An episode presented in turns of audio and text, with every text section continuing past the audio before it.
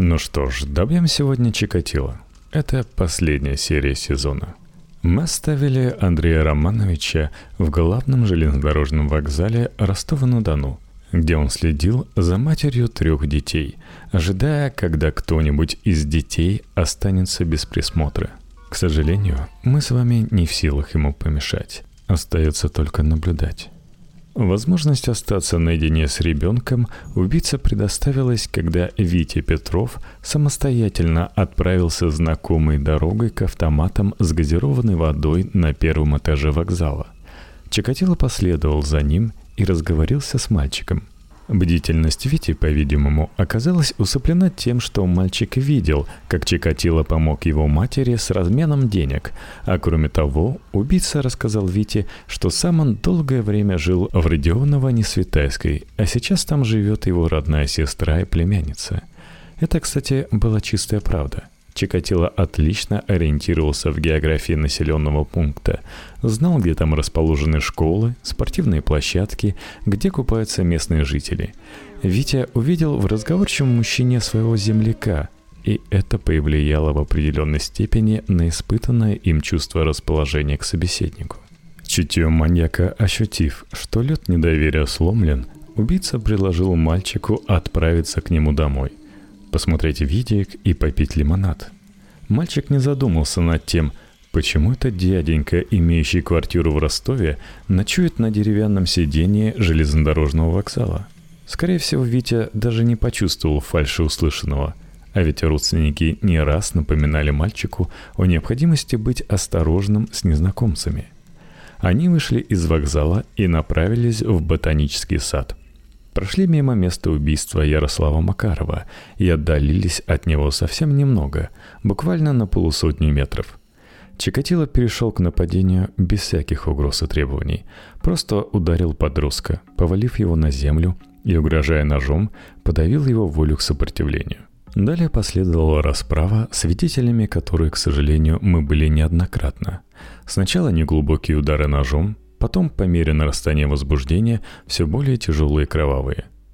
Уходя с места преступления, Чикатило полностью обнажил мальчика, забросал тело ветками, а одежду выбросил на обратном пути. Она не была найдена. Мать Вити спохватилась около четырех часов утра и сразу же побежала в отделение милиции на вокзале – там от женщины попросту отмахнулись. Смеявшиеся милиционеры предположили, что мальчик ушел гулять с девчонками и утром вернется сам.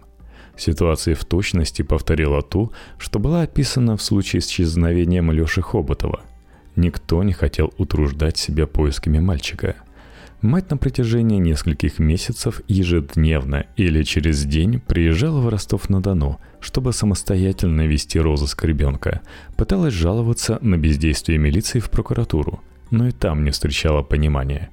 Хотя мать убитого мальчика с самого начала твердила о подозрительном мужчине, следившем за нею и ее детьми в ночь с 27 на 28 июля, и была готова предоставить правоохранительным органам его описание – это абсолютно никого не интересовало. Согласитесь, когда узнаешь такие детали, начинаешь совсем иначе воспринимать растиражированный в средствах массовой информации тезис об исключительном умении Чикатила оставаться незамеченным. Если правоохранительные органы не хотят и не умеют работать со свидетелями, то для них незамеченными будут оставаться все без исключения преступники и абсолютно все преступления. Тело Вити Петрова было найдено 28 сентября 90 года, спустя ровно два месяца со времени убийства. Несмотря на отсутствие одежды, органы дознания не сочли смерть мальчика следствием преступления, и уголовное дело не было возбуждено. Без медицинской экспертизы по скелету нельзя было понять, насколько кровавый был убит мальчик. Поэтому это убийство не проходило в качестве эпизода по делу лесополоса и не вменялось Чикатило в вину. Об этом убийстве стало известно лишь из признательных показаний самого убийцы, сделанных после ареста. 14 августа 90 года Чикатило появился на пляже в городе Новочеркасске. Его там в окружении мальчишек увидела женщина, знавшая Андрея Романовича по месту работы. Хотя это был вторник, женщина взяла отгул и в тот день на работу не пошла – Убийца впоследствии признал, что прогулявшись по пляжу, чрезвычайно возбудился от вида раздетых мальчиков и решил непременно совершить нападение на одного из них. Улучив момент, когда 11-летний Ваня Фомин отошел в камыши, чтобы выжить трусы и надеть спортивные штаны, Чикатило отправился туда же и набросился на мальчонку. Зажав ему рот ладонью, он повалил Ваню и несколько раз сильно ударил. Испугавшись, что мальчик все же сможет закричать, затолкал в рот полную гору земли. Впоследствии судмедэкспертиза насчитала 45 ранений. Тело Вани Фомина было найдено лишь через три дня. Рядом с ним лежали спортивные трикотажные штаны со следами семени убийцы. Групповую принадлежность крови по сперме установить не удалось ввиду ее малого количества – Убийство Фомина, совершенное на многолюдном пляже буквально в 10-15 метрах от людей, потенциально способных спугнуть убийцу и даже задержать его, объективно свидетельствует не только о наглости и самонадеянности Чикатила, но и его высоком криминальном опыте и практическом навыке убийства. После этого преступления Чикатило более двух месяцев не убивал, хотя и находился в непрерывном поиске новой жертвы – Случай представился 17 октября 90 года. В тот день преступник возвращался домой электричкой Ростов-Зверево и в пути познакомился с 16-летним Вадимом Громовым. Молодой человек курил в тамбуре, а Чикатило, проходивший мимо, по-доброму его предостерег. Мол, у вас, юноша, вся жизнь впереди. Надо здоровье поберечь, а никотин это яд – такой вот воспитанный, доброжелательный дяденька, можно даже сказать сердобольный. Вадим на свою беду ответил, уже лучше бы по матери послал, остался бы жив. Чикатило заморочил его своими рассказами про дачу, пиво и малосольные грибочки. За эти годы он научился отменно ездить по ушам. Он знал ответы почти на все отговорки. Молодой человек не смог отказать приглашению, и они сошли на платформе лесхоз – прошли вдоль леса полосы примерно 330-350 метров и оказались буквально на том же самом месте, где в 1988 году был убит Женя Муратов. Чикатило набросился на Вадима, повалил его и под угрозой ножа связал руки. Молодой человек, верно истолковав намерение преступника, предложил тому отпустить его за миньет – Убийца никогда не требовал от жертв орального секса, опасаясь, что его укусит. Но покорность Вадима понравилась Чикатило, и тот ответил согласием на предложение. Впрочем, нужного возбуждения Чикатило так и не достиг. Он, в конце концов, пустил в дело нож. Раздев труп, Чикатило оттащил его на несколько метров вглубь кустарника, а одежду прихватил с собою. Одежду Громова убийца выбросил на пути к железнодорожной платформе – Именно благодаря присущей Чикатило небрежности в обращении с одеждой ее случайно обнаружила женщина, проходившая через лесопосадку. Произошло это 30 октября 90 года. Женщина сообщила о своем открытии в милицию, и тогда там убедились, что действительно найдена окровавленная одежда, организовали прочесывание местности – это позволило уже на следующий день, 31 октября, обнаружить тело убитого юноши. Чикатило этих деталей не знал. 30 октября 90 года, в тот самый день, когда возле платформы лесхоз была найдена одежда Вадима Громова, преступник решился на новую вылазку.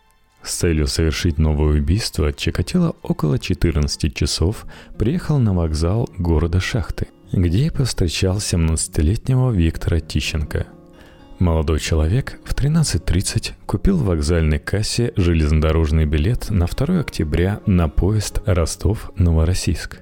В Краснодаре жила его тетка, и девятиклассник рассчитывал отправиться к ней на каникулах. Виктор был эрудированным юношей, из тех, про кого говорят «рукастый парень». Он чинил любую бытовую технику от утюга до телевизора, и именно на интересе к технике Чикатило его и подловил – Убийца стал рассказывать об аварийности на железной дороге, о кладбище разбитых вагонов и поездов и необыкновенно заинтриговал молодого человека. В ходе завязавшейся беседы Чикатило предложил Виктору отправиться в лесополосу и посмотреть, осталось ли там еще яблоки и орехи, и если да, то немного их пособирать. Впоследствии Чикатило признавался, что предложение его было глупым, и он крайне удивился, когда юноша с неожиданной готовностью согласился заняться такой чепухой. Они ушли с вокзала и добрались до самой окраины города – на перегоне «Кирпичные сады» Чикатило воспользовался моментом, когда его спутник зашел в лесопосадку и внезапно напал на него, угрожая ножом. Преступнику удалось быстро связать руки юноши, но тот, оправившись от первого шока, оказал ему упорное сопротивление. Виктор сумел сильно ударить Чикатило ногой в бедро, из-за чего убийца затем хромал две недели – а после того, как преступник все-таки навалился на молодого человека и подмял под себя, Тищенко сумел яростно вцепиться зубами в третий палец правой руки Чикатила. В результате убийца получил открытый перелом, который он так и не смог вылечить к моменту ареста. Но все было бесполезно. Убийца нанес юноше более 40 ножевых ранений, покрыв ими заднюю часть тела от шеи до икр. Часть одежды Тищенко изувер оставил на месте преступления, а рубашку, майку, трусы и кроссовки унес за 350 метров и выбросил в яму. Чикатило ознакомился с содержимым карманов убитого юноши и запомнил, что там находились железнодорожный билет на 2 ноября до Новороссийска и несколько цветных мелков, но ничего из вещей жертвы не взял. Виктора обнаружили 3 ноября 90 года – Благодаря холодной погоде, стоявшей в те дни в низовьях Дона, сохранность ткани оказалась достаточно хорошей, что позволило с исчерпывающей полнотой восстановить картину действий преступника. Убийство Тищенко до такой степени опустошило и обессилило Чикатило, что тот до самого вечера не мог прийти в себя – Ему пришлось заночевать в той же самой лесополосе, неподалеку от места преступления, чтобы немного прийти в себя – Лишь ранним утром 31 октября он вышел к платформе электрички, чтобы вернуться домой в Новочеркасск. Появление Чикатила из лесопосадки не осталось незамеченным. На странного мужчину в мятых брюках с галстуком обратили внимание несколько свидетелей, которые после ареста Чикатила сумели его опознать. Перелом пальца доставил Чикатило немалых хлопот. Преступник пытался лечить травму самостоятельно – стараясь не показывать, насколько она болезненна. Однако в первой половине 20 ноября, в день ареста, он не вытерпел и обратился в заводскую поликлинику с просьбой сделать рентгеновский снимок пальца и дать совет, чем лучше снимать боль. Такой снимок был сделан и впоследствии попал в распоряжение следствия. Кроме того, ему дали выпить мензурку разбавленного новокаина. Метод грубый, но действенный – способный облегчать самые разные виды боли. Очевидно, преступник рассчитывал в дальнейшем заняться поиском каких-либо анестезирующих средств. Напомним, что 90-й год – это время тотального дефицита, когда аптеки и магазины были пусты – но планом этим не суждено было сбыться. Вечером того же дня Чикатило был арестован, лечением пальца занялись представители другого ведомства. В начале 91 года была проведена отдельная экспертиза, восстановившая всю последовательность ранения и лечения среднего пальца на правой руке преступника. Но, к сожалению, Чикатило до своего ареста даже с открытым переломом пальца успел совершить еще одно убийство – Именно оно и оказалось для него фатальным. Итак, 6 ноября 90 -го года убийца в электричке Ростов-Лихая познакомился с 22-летней Светланой Коростик и уговорил ее отправиться к нему на дачу. Женщина понимала подтекст этого приглашения и была готова вступить в интимные отношения с вежливым и обходительным пожилым дядечкой. Вышли они на платформе «Лесостепь», где обычно выходило много пассажиров электрички. Чикатило с самого начала планировал убить женщину там же, где ранее были убиты Муратов и Громов, но не хотел выходить на остановке лесхоз. Убийца давно уже понял, что все остановки ростовских электричек контролируются милиционерами в штатском и небезосновательно боялся, что его запомнят в обществе женщины – а в большой толпе на платформе лесостепь было больше шансов не привлечь к себе внимания. Расчет этот в принципе оправдался. Сотрудники милиции, контролировавшие лесостепь, действительно на Чикатило и его спутницу внимания не обратили и не запомнили их. Убийца повел Светлану вдоль лесополосы. Спокойно разговаривая, они прошли 2-3 километра и остановились, не доходя до платформы лесхоз всего 330 метров. Это было практически то же самое место, где Чикатило дважды уже совершал убийство – без всякого принуждения Светлана вошла вместе со своим спутником в лесополосу, рассчитывая заняться с ним сексом. Оба частично обнажились, но Чикатило, как и прежде в таких случаях, возникла проблема с эрекцией.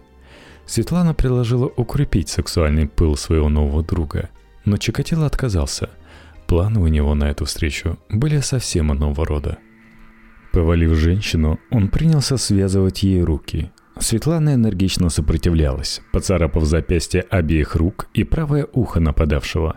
Впоследствии судмедэкспертиза обнаружила под ее ногтями кровь и частицы кожи Чикатила. Тем не менее, физические кондиции преступника давали ему неоспоримое превосходство над женщиной. Он сумел связать ее руки и полностью раздел. Зажимая рот рукой, он принялся колоть и резать ее ножом. Прикрыв тело Светланы рубашкой и ритузами, остальную одежду Чикатило унес и выбросил. Ее впоследствии так и не нашли.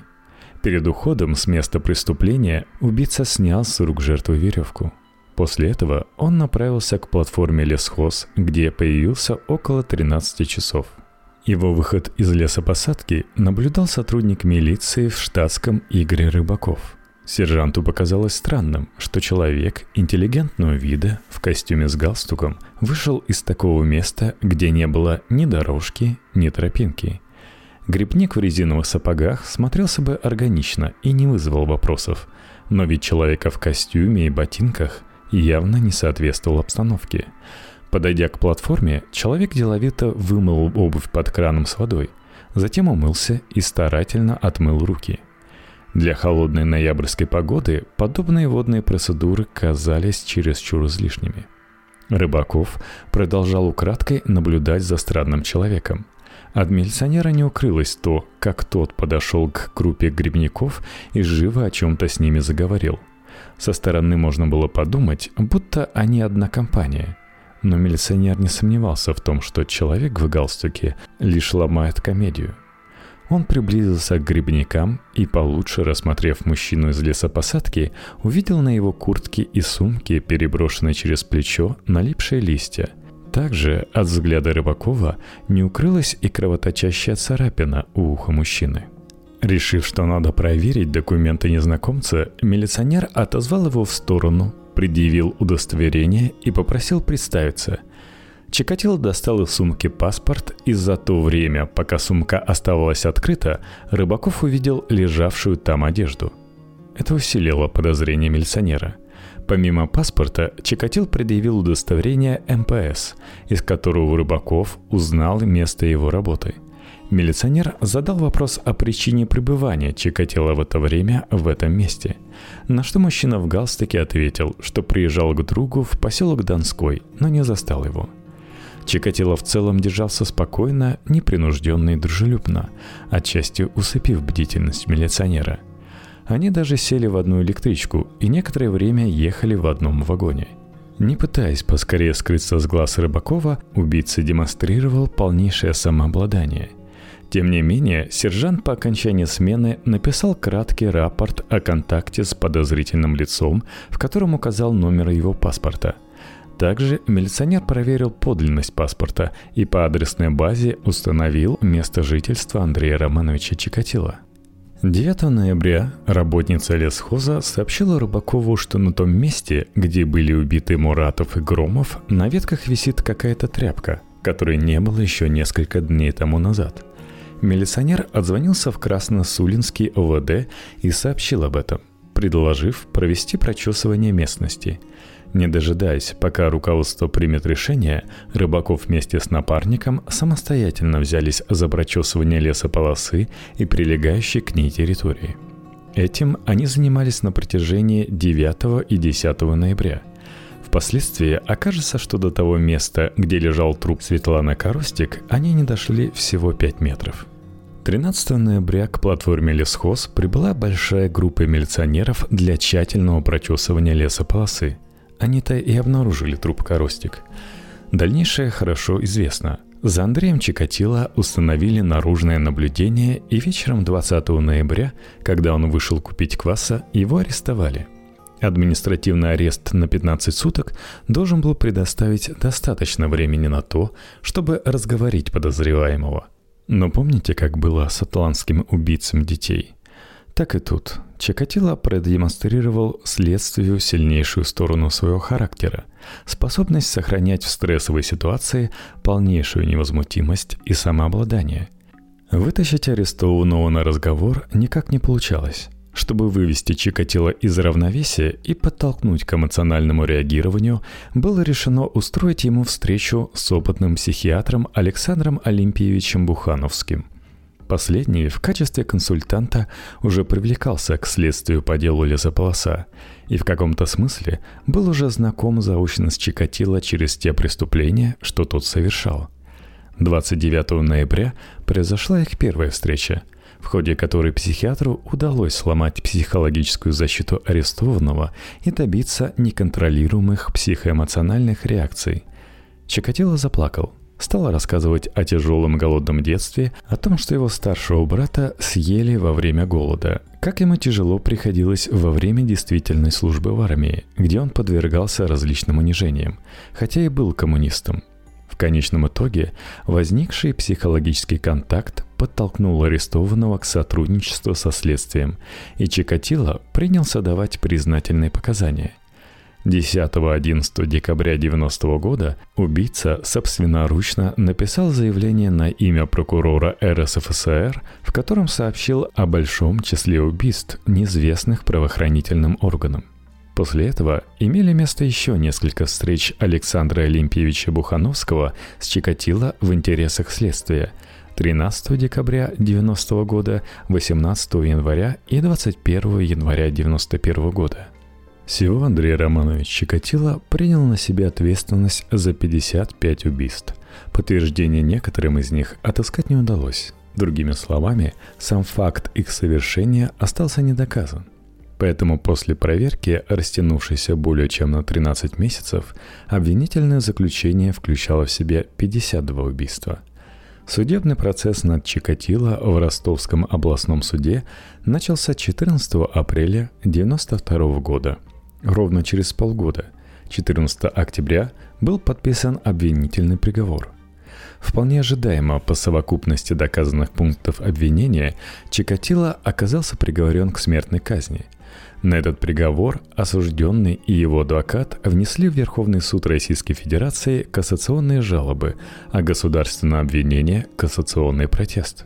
Причем кассационные жалобы Чикатило и его адвоката Хабибулина выглядят достаточно весомо для того, чтобы от них нельзя было просто так отмахнуться и посчитать формальностью, призванной затянуть момент исполнения наказания – в частности, Чикатило заявил, что его не ознакомили с материалами дела по окончании расследования.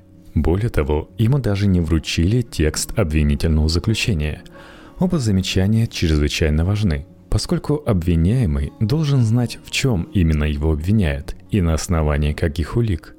Если бы оба утверждения осужденного были признаны правдивыми, то приговор подлежал бы отмене автоматически, то есть просто в силу его формальной недопустимости.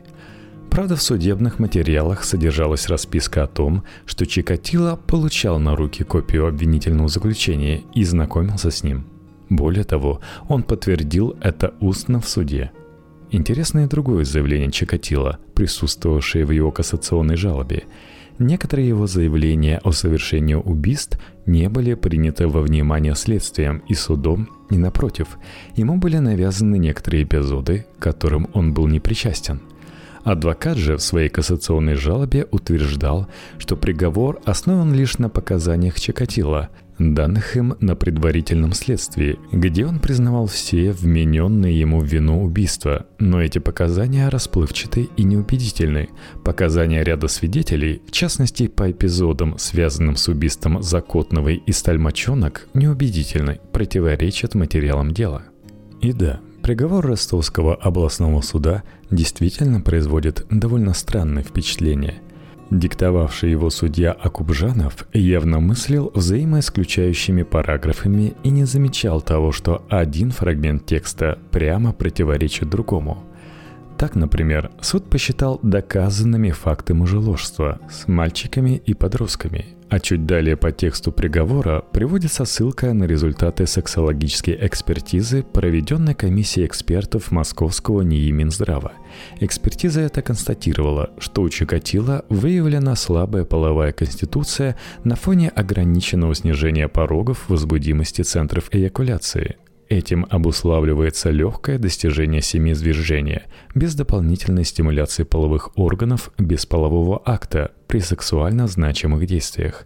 Налицо явное противоречие одного другому, и таких нестыковок в приговоре довольно много – чего только стоит неоднократно упоминающееся в приговоре Ростовского облсуда парадоксальное выделительство, совершенно фееричное по своей антинаучной бредовости – Судебная коллегия по уголовным делам Верховного суда РФ рассмотрела дело в заседании 30 июня 1993 года и частично удовлетворила как жалобу Чикатила, так и протест обвинения.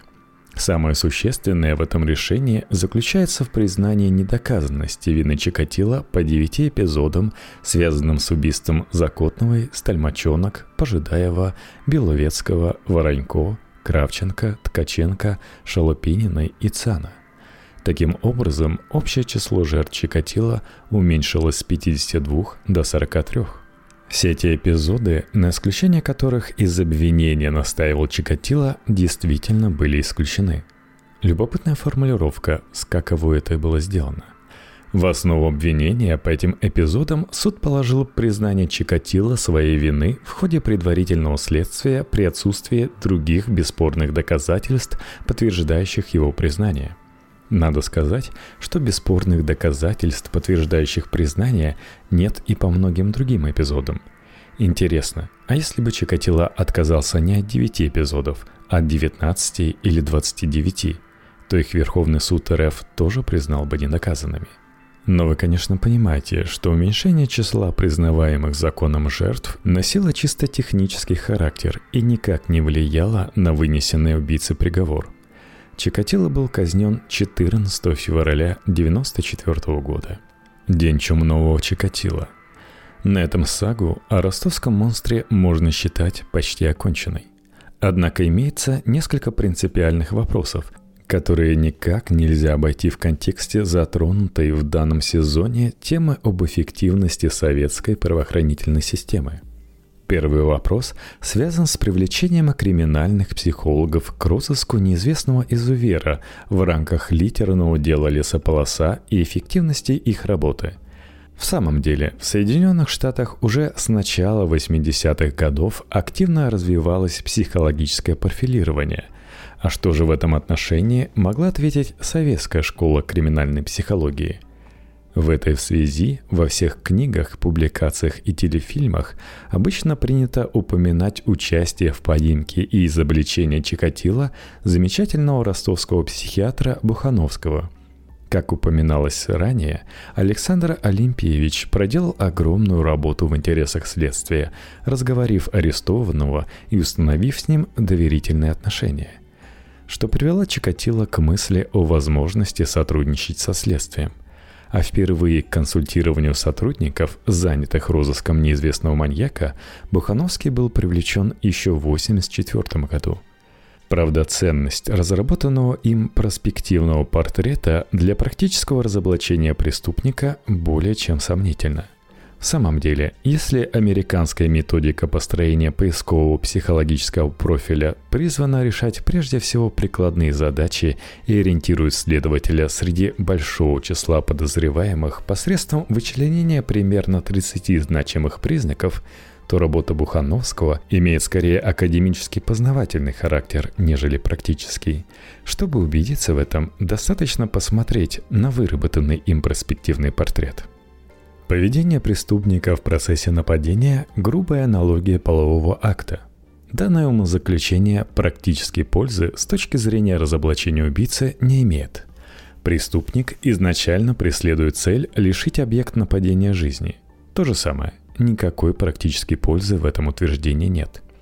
Имеется связь активности преступника с метеоусловиями. Это доказывается аномальной активностью преступника в 1984 году. Тогда три нападения пришлись на дождь и восемь на грозу.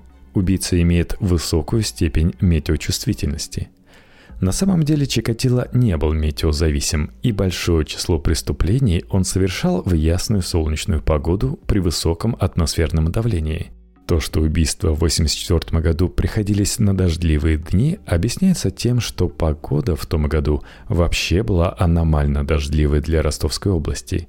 Кстати, два убийства в Узбекской ССР, совершенные Чикатило в августе 1984 года, пришлись на прекрасные солнечные дни. Существуют социальные ограничения активности преступника по рабочим дням. Возможно, они связаны с работой. Нападений нет в среды, пятницы и воскресенье. Они происходят в основном по вторникам и четвергам. И правда, для того, чтобы сделать такое заключение, не нужно быть психиатром и кандидатом медицинских наук. Достаточно просто распределить нападения по дням недели. На такую аналитическую работу способны даже первоклассники, и можно не сомневаться, что следователи и оперативники подумали о такого рода деталях без подсказки нашего психиатра. Нападение на мальчиков обусловлены попыткой их суррогатного заместительного использования вместо девушек. На самом деле истинный и желаемый объект нападения – женский пол в возрасте 16-20 лет, то есть преступник партенофил.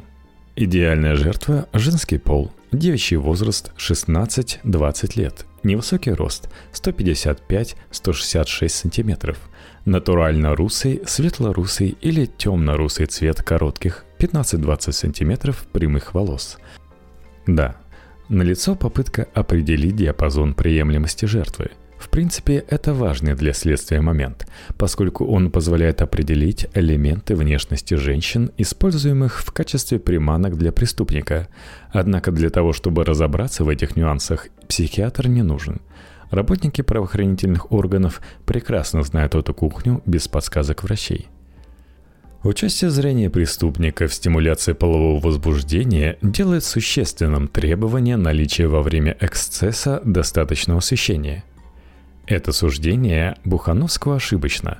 На самом деле Чикатило осуществлял многие свои преступления в условиях низкой освещенности – да и практическая ценность такого наблюдения, будь она правильна, была бы минимальна. У подавляющего числа жертв имеются различные аномалии и патологии зубочелюстного аппарата. Это к вопросу о диапазоне приемлемости жертвы.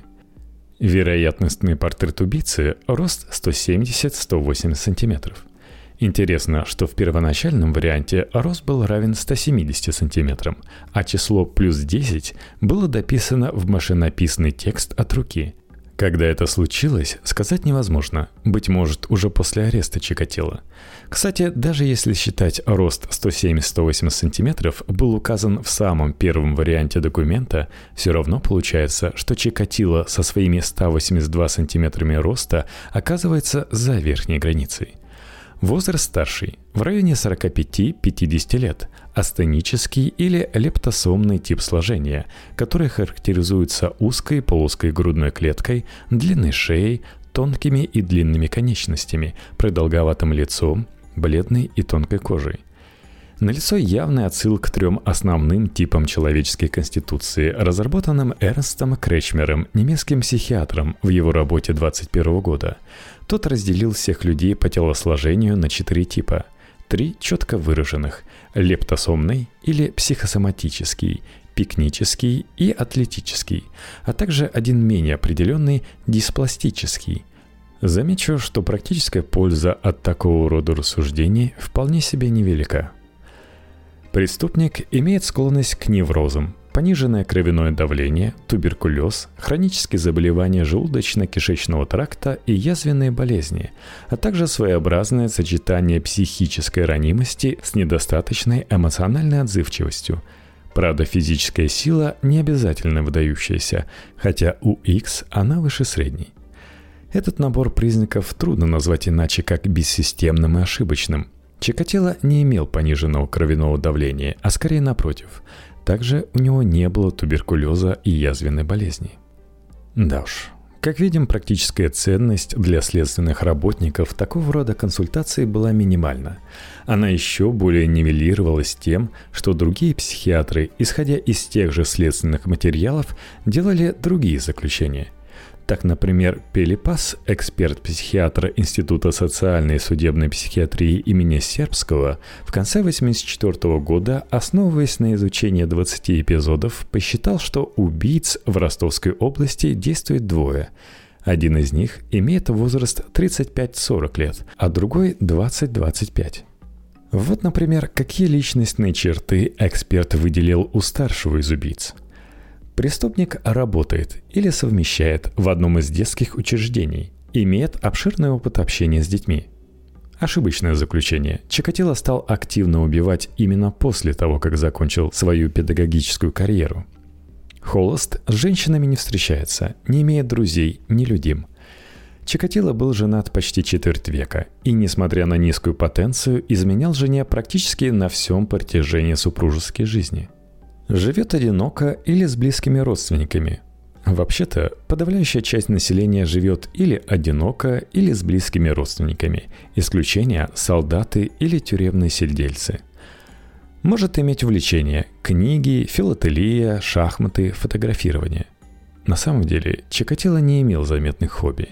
Единственное, что вспоминал о его увлечениях сын, читал газеты, но всерьез называть эту привычку увлечением, конечно же, нельзя – Коллекционирует порнографию? Нет, Чикатило порнографию не коллекционировал. Дома хранит коллекцию фетишей педофильско-гомосексуальной ориентации, включая отрезанные части половых органов в законсервированном виде. Ничего такого у Чикатило найдено не было. Возможно, психическое состояние преступника в 1984 году резко ухудшилось, и вероятно его попадание в психиатрический стационар, также возможно, что стационарное лечение соответствующего профиля преступник получал ранее. Заключение ошибочное.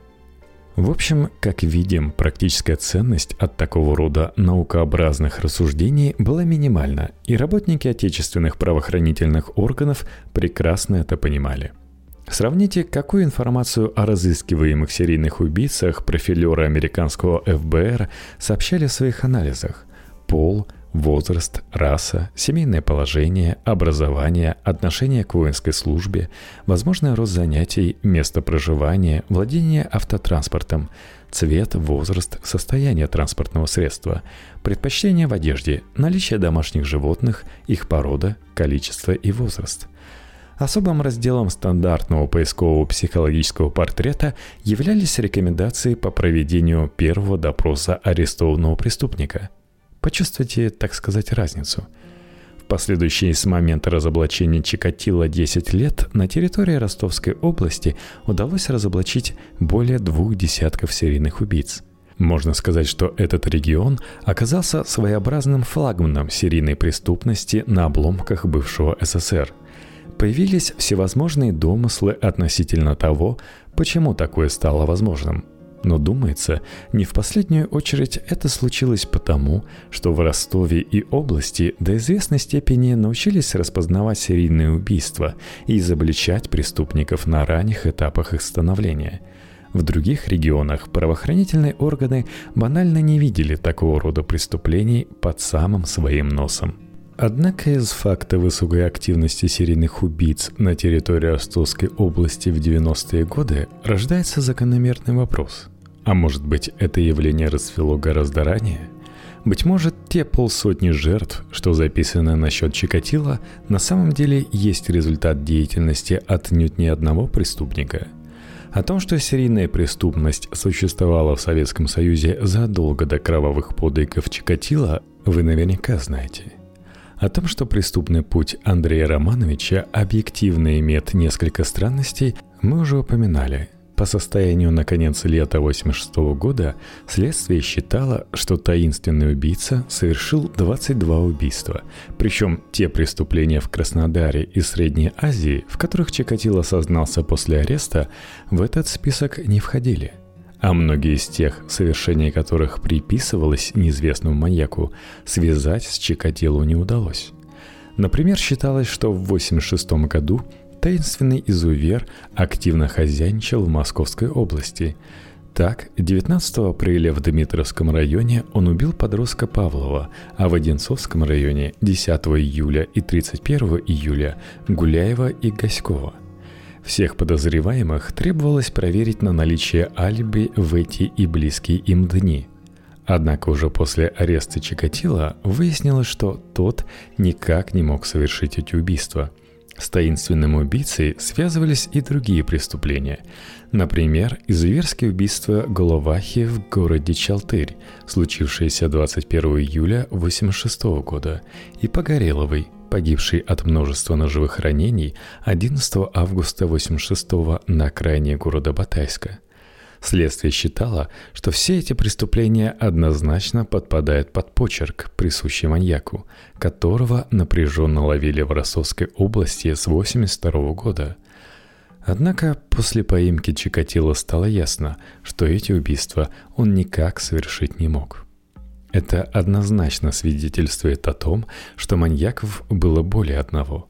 Действовали они одновременно, порой в одних и тех же регионах страны, и манера их поведения в момент совершения убийства была довольно схожей.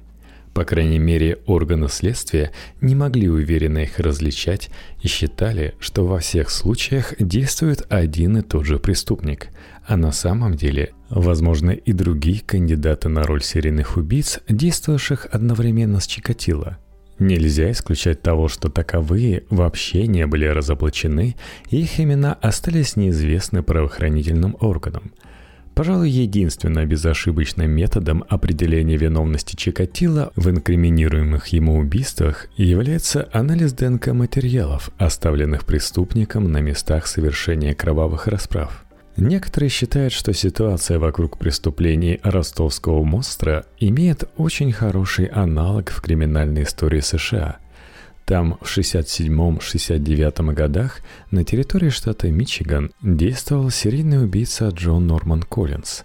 По официальной версии тех событий, он убивал студенток Восточно-Мичиганского университета в районе городков Эн-Арбор и Ипсиланти – Хотя формально осудили Коллинса за одно убийство, общественное мнение, да и правоохранительные органы связывали его по меньшей мере семью эпизодами в Мичигане и одним случаем убийства в Калифорнии. Убийцу приговорили к пожизненному заключению без права подачи прошения об условно-досрочном освобождении первые 20 лет – в 2004 году федеральный бюджет профинансировал проверку некоторых биологических материалов, добытых в ходе расследования в конце 60-х годов, и начались удивительные открытия. Выяснилось, что убийство одной из девушек совершил некий Гэри Эрл Леттерман, который вообще не попадал в поле зрения следствия в те годы. Убийца преспокойно прожил на свободе 35 лет, пока его жертву все записывали на счет Джона Коллинса – Леттермана осудили и приговорили к пожизненному тюремному заключению. А после этого последовала еще одна сенсация. Выяснилось, что и другая жертва Коллинса убита вовсе не Коллинсом, а неким Робертом Бакстером Бауманом. Его, как и Лейтермана, приговорили к пожизненному заключению без права подачи прошения о помиловании в 2010 году. На тот момент Бауману исполнилось уже 74 года – если бы не самые современные технологии сравнения ДНК-маркеров, эти преступники ушли бы от расплаты. Все просто считали их жертв недоказанными жертвами Коллинза. Также остался открытым вопрос эффективного алгоритма сокрытия следов крови, а также калы и мочи жертв. Ибо дефекация мочеиспускания умирающего человека – это один из законов тонтологии можно только догадываться, какими приемами и способами Чикатило пользовался, потому что в деле никакого внятного объяснения этой загадки не существует. До известной степени это противоречие могло бы снять наличие у Чикатило привычки постоянно менять одежду и обувь. Когда у человека постоянно меняется гардероб, то исчезновение запачканных кровью вещей можно скрыть без особых затруднений даже от близких людей – но у Чикатило не менялся гардероб с подобной частотой. Напротив, это был человек, очень привязанный к однажды выбранным вещам. Вообще, его гардероб был довольно ограничен, как и у большинства советских людей той поры. Причем вещи все были изрядно ношеные. И что же? Где же бесчисленные пятна и брызги крови от десятков умученных мальчиков и девочек – Следствие вообще ничего не нашло ни на одежде преступника, ни на его обуви, ни на его портфелях и сумках, вещах, ножах в домике под номером 26 в Межевом переулке города Шахты. Как ни старались лучшие криминалисты Ростовской области и России, ничего такого, что можно было бы предъявить суду в качестве улики, найдено так и не было. А еще совершенно непонятна судьба извлеченных из тел убитых людей органов – сам Чикатило категорически отвергал подозрения в каннибализме и утверждал, что никуда вырезанные органы не уносил, а попросту кромсал их ножом и затаптывал в землю прямо на месте преступления. Достоверно ли звучит такое утверждение? Кстати, с точки зрения защиты в суде, Чикатило лучше было бы согласиться с подозрением в каннибализме – это выглядело бы как серьезное подтверждение его ненормальности и помогло бы избежать смертного приговора. Но подсудимый почему-то решил в этом вопросе упереться и не согласился с точки зрения следствия. Но если считать, что органы извлекались именно с целью их дальнейшего употребления в пищу, то сразу возникает вопрос. Где, когда и как их мог съесть Чикатило? Он жил с женой и двумя детьми вплоть до 87 года – как можно незаметно от них положить в морозильник, а затем пожарить, скажем, матку и парочку женских грудей? Да, еще совершенно непонятными выглядят неоднократные длительные перерывы в активности убийцы. Следствие обязательно должно было разобраться в этом вопросе, поскольку без серьезных причин серийные убийцы не прерывают начатый цикл нападений. В случае с Чикатило перерывов в активности на 7 месяцев и более можно насчитать не менее трех. Что экстраординарного происходило в это время в жизни убийцы? Но если допустить, что Чикатило действительно совершил только часть приписанных ему преступлений, то зачем же он сознался в их огромном количестве во время следствия и подтвердил большую часть этих признаний в суде? Другими словами, какой резон мог заключаться в самооговоре – Александр Бухановский считал, что Чикатило совершил убийство в состоянии болезненного расстройства и нуждается в специализированном лечении. Об этом он заявил арестованному во время их первого разговора 29 ноября 90 года. Эту же точку зрения он изложил в письменном заявлении, переданном членам судебной коллегии, выносившим приговор Чикатило в октябре 92 года – Бухановский предлагал суду назначить независимую экспертизу для оценки состояния психического и душевного здоровья обвиняемого и даже предлагал кандидатов на роль экспертов. Во многих своих интервью уже после осуждения и казни Чикатила Александр Олимпиевич повторял свою точку зрения. Преступник нуждался в полноценном обследовании и лечении, а фигурировавшее в суде официальное заключение о психическом здоровье Чикатила по сути своей неверно. Кстати, на суд его не пустили. Твердая убежденность опытного психиатра в том, что Чикатило можно и нужно лечить, могли произвести на преступника сильное впечатление – не будучи специалистом в области судебной психиатрии, не понимая, как вообще работает система советского правосудия, Андрей Романович всерьез мог поверить в то, будто он интересен советской судебной системе, и его действительно примутся лечить и изучать. Исходя из подобного посыла, Чикатило вполне мог постараться пристать как можно более чудовищным и превосходящим всякие мыслимые формы маньяком. Ведь чем более он покажется необычным, тем более сделается интересным с точки зрения науки. С рациональной точки зрения, подобное самообольщение, конечно, может показаться наивным, но Чикатило мог до известной степени заблуждаться на сей счет. Определенные иллюзии преступник мог питать до середины лета 92 года – когда в ходе судебного процесса понял, наконец, что никто не собирается углубляться в тайны его внутреннего мира. Эти тайны просто-напросто никому не интересны. У суда имеется экспертное заключение специалистов Института имени Сербского по результатам его обследования в условиях стационара, согласно которого он признан подсудным, и этого суду достаточно. Мнением Бухановского суд не заинтересовался. Его письменное заявление оглашать не стал. В общем, дело явно покатилось к вынесению смертного приговора. Тут-то Андрей Романович и запаниковал – Начались его отказы от отдельных эпизодов, идиотские выходки в залах суда, призванные доказать неадекватность подсудимого, вроде снимания трусов и матерной брани в адрес суда. Но эта клоунада Андрею Романовичу уже не помогла. Да и помочь не могла в принципе. Его попросту начали удалять из зала суда и вести процесс в его отсутствие. Законом такое допускается – Чикатило взялся играть по правилам системы, полагая, что сумеет ее переиграть. Но для подобной игры ему не хватило ни знаний, ни опыта. Итог закономерен. Осуждение на смертную казнь и репутация самого кровавого убийцы Советского Союза, который пережила Чикатило и просуществует, по-видимому, еще долго. Такой вот длинный вышел выпуск, но мы наконец-то закончили. Даже не знаю, что предложить вам написать в комментариях. Напомню, что для этого у нас есть ВКонтакте, Постер, Казбокс, iTunes и, конечно же, мой Patreon.